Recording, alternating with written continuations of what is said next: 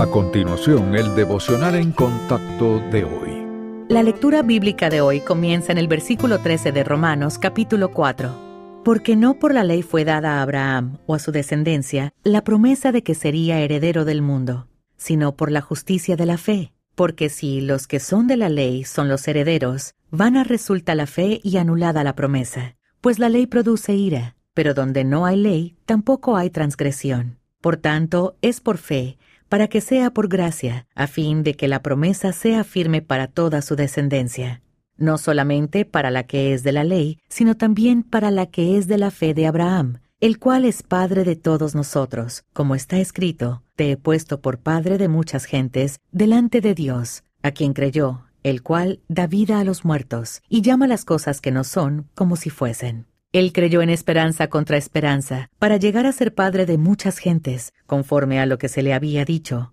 Así será tu descendencia. Y no se debilitó en la fe al considerar su cuerpo, que estaba ya como muerto, siendo de casi cien años, o la esterilidad de la matriz de Sara. Tampoco dudó, por incredulidad, de la promesa de Dios, sino que se fortaleció en fe, dando gloria a Dios, plenamente convencido de que era también poderoso para hacer todo lo que había prometido por lo cual también su fe le fue contada por justicia. Y no solamente con respecto a él se escribió que le fue contada, sino también con respecto a nosotros, a quienes ha de ser contada, esto es, a los que creemos en el que levantó de los muertos a Jesús, Señor nuestro, el cual fue entregado por nuestras transgresiones y resucitado para nuestra justificación. ¿Qué tan seguro está usted de que Dios cumplirá sus promesas? Muchas veces enfrentamos situaciones que parecen demostrar que el Señor nos ha fallado. Este es el caso en especial cuando hemos esperado mucho tiempo y no vemos ninguna esperanza de cambio. A veces llegamos a esta conclusión porque tenemos expectativas incorrectas sin embargo, también hay momentos en que el Señor nos lleva a un largo viaje de perseverancia antes de que se cumplan sus promesas. Ese fue el caso de Abraham. El Señor prometió hacer de él una gran nación con una descendencia innumerable, pero permaneció sin hijos durante muchos años hasta que su esposa Sara había superado la edad fértil.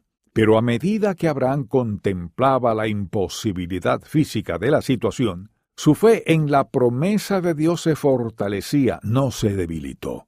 Podía ver que el Señor sería glorificado aún más cuando la promesa se cumpliera en una situación humanamente imposible.